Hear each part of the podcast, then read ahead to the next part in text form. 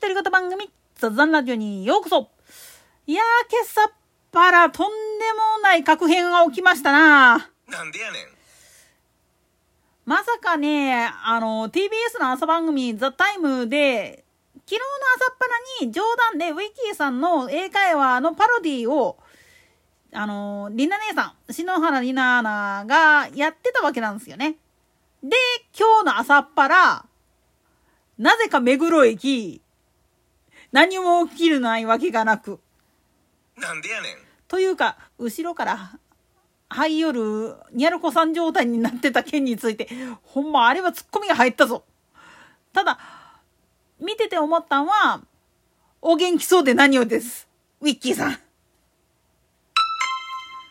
まあ、それはさておいて、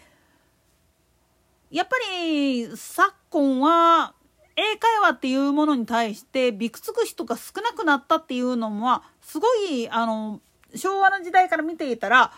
変わったなっていうのは確かです。もちろん、これは、義務教育とかの家庭の部分で、英語、特に英会話っていう部分に関しては、だいぶ時間を割いてやるようになったっていう背景もあるんだけれども、プラスしてやっぱり考え方が変わってきてるんですよね。多様性を認める。そのためには、ただ単純に日本語で、日本人だけで会話が成立するっていう形を取るんではなくって、様々な訪日外国人がいるわけだから、その人たちらに一番わかりやすい言葉で日本語を訳すっていうことも大事なんだっていうところに立ったら、随分進化したなっていうふうにも感じることができるんですよね。それと、あと、メディアに対してやらせでも出ることっていうのに抵抗ない人が増えたっていうのも確かなんです。なんでやねん。まあ、やらせっていう言い方をするとちょっとあれだけれども、実際は仕込みをやってるっつうのはバレバレなんですよね。見てる側からしたら。ただ、それも込み込みで楽しむっていうのを昨今はやってるんじゃないかなっていうふうに見ることもできるんですよ。とはいえね、ウィッキーさんも言ってたんだけれども、やっぱ昔と違って今の人たちっていうのは、英語を聞いたからといって、おじけつくっていうことがなくなったっていうふうに言ってはったから、相当な進化なんですよね。それだけ、まあ言ってみると、英語、あるいは他の外国語に対する拒否反応っていうのが少なくなったって言ってもおかしくないんです。それともう一つは、いわゆる在留外国人。ウェッキーさんもそうなんだけれども、様々な人種、様々な国から日本にやってきて、日本に定住することを選んじゃった人たちっていうのがいらっしゃって、その人たちらも協力して社会が成り立つような状態になってるんだっていうことなんです。ただこれと外国人参政権っていうのは全く別の話です。なんでやねん。ここ一番大事な話で外国人がまあ言ってみれば日本に定住する日本以外の国でもそうなんだけれども定住するのは別段いいんだけれども本来国籍を持っている国に帰りゃいいのになんでお前ら帰らへんのっていう話にもなってくるわけなんです。もっと言ったら帰りたくないんだったらまず国籍を変更して日本国籍を取得するあるいはよそ様のその定住している先の国の国籍に変更するっていう手続きを踏めばいいじゃんっていう話なんです。もちろんこれ手続きを踏もうと思ったかって結構いろいろ複雑なことをやんないといけないから難しいのは確かなんです。アメリカなんかでも二重国籍は認めちゃいるけれども成人になった時にどっちを選択するのっていうふうにまず子供たちに選択権っていうのがあるわけやからそれを聞いてくるわけなんですよね。その上で選ぶっていうことなんです。だからいわゆる在留外国人の中にも外国籍のままでいることを良しとする人たちいずれ母国に帰るからっていうことでそういうふうにしてる人もいるし中にはもう本当に自分は日本で骨を埋めるからっていうことで完全にまあ言ってみると帰化することを選んだ人っていうのもいるわけなんです。まあ古いところら辺で言っちゃうとクロード・チアリさんなんかもそうだしラモス・ルイなんかもそうなんだけれどもああの人たちらっていうのは本来の国の国籍を捨ててから日本っていう国籍を得てるわけなんです。だから名字の部分はまあ言ってみるとまんまなんだけれども名前の部分に関してはもう日本人として認められてるっていうことになってるんですよね。これを悪用している輩がねどんだけおんねんっていう話なんです。なんでやねん。だからこそ逆に言ったらあえて日本国籍を保有せずに在留資格をまあ言ってみれば更新しもって日本にとどまっている外国人っていうのがどれだけ苦労してはるかっていうことなんです。それとプラスしてそういうふうにしている理由っていうのを聞いていったらさまざまな理由があるんですよ。中にはもう亡命してきて、まあ、この間も LGBTQ で母国を追われた祖国を追われたっていう人が日本の在留資格プラス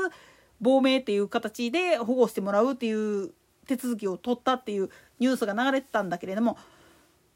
ちゃんとした理由があって亡命あるいは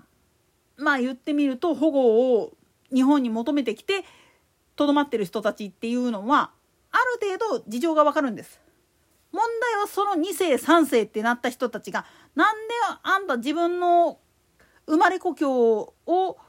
国籍にしないんっていう話なんです。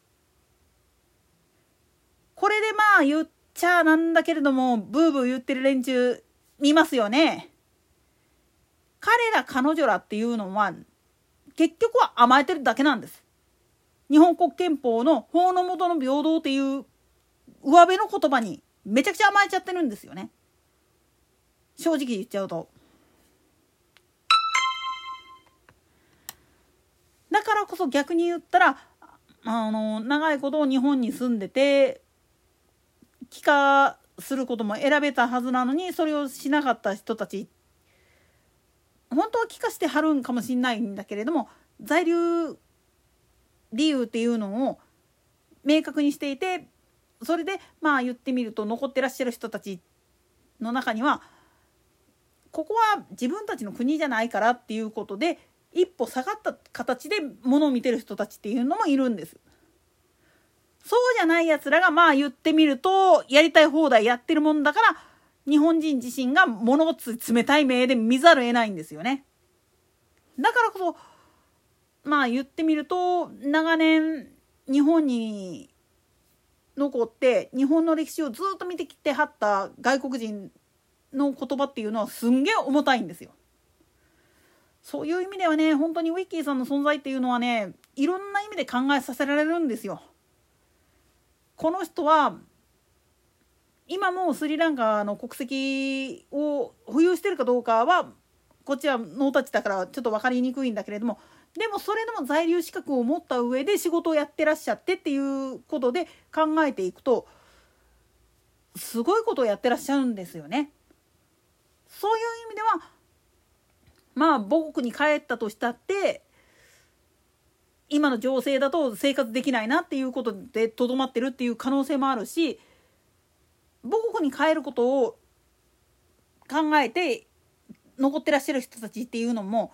さまざまな理由があって日本にとどまってるだけやしっていう感覚でいる人もいるんですよ。そこに甘えている子供や孫っていうのは何者よっていう感じです。自分たちはそれを選べる立場なんですから。親に言われてこの国籍でやりなさいとかって言ったって大人になった時点でいらんっていうふうに拒否れるんですから。それをやることができるのが実は18歳以上つまり成人として認められた人たちの権利であり義務なんです。ただねあの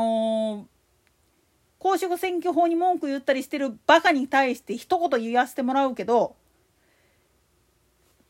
いわゆるタイムラグができる非選挙権取得までにタイムラグがあるのは大型免許を取る時なんかと一緒でまずは鳴らさなあかんのですわそのルールに自分たちが。そのための期間であって選挙権取ったぞだから立候補するんだっていうのはお前はアホかって言われるのは当たり前のことなんです。いきなりそれでやっていいよって言うんであんならば18歳までに公職選挙法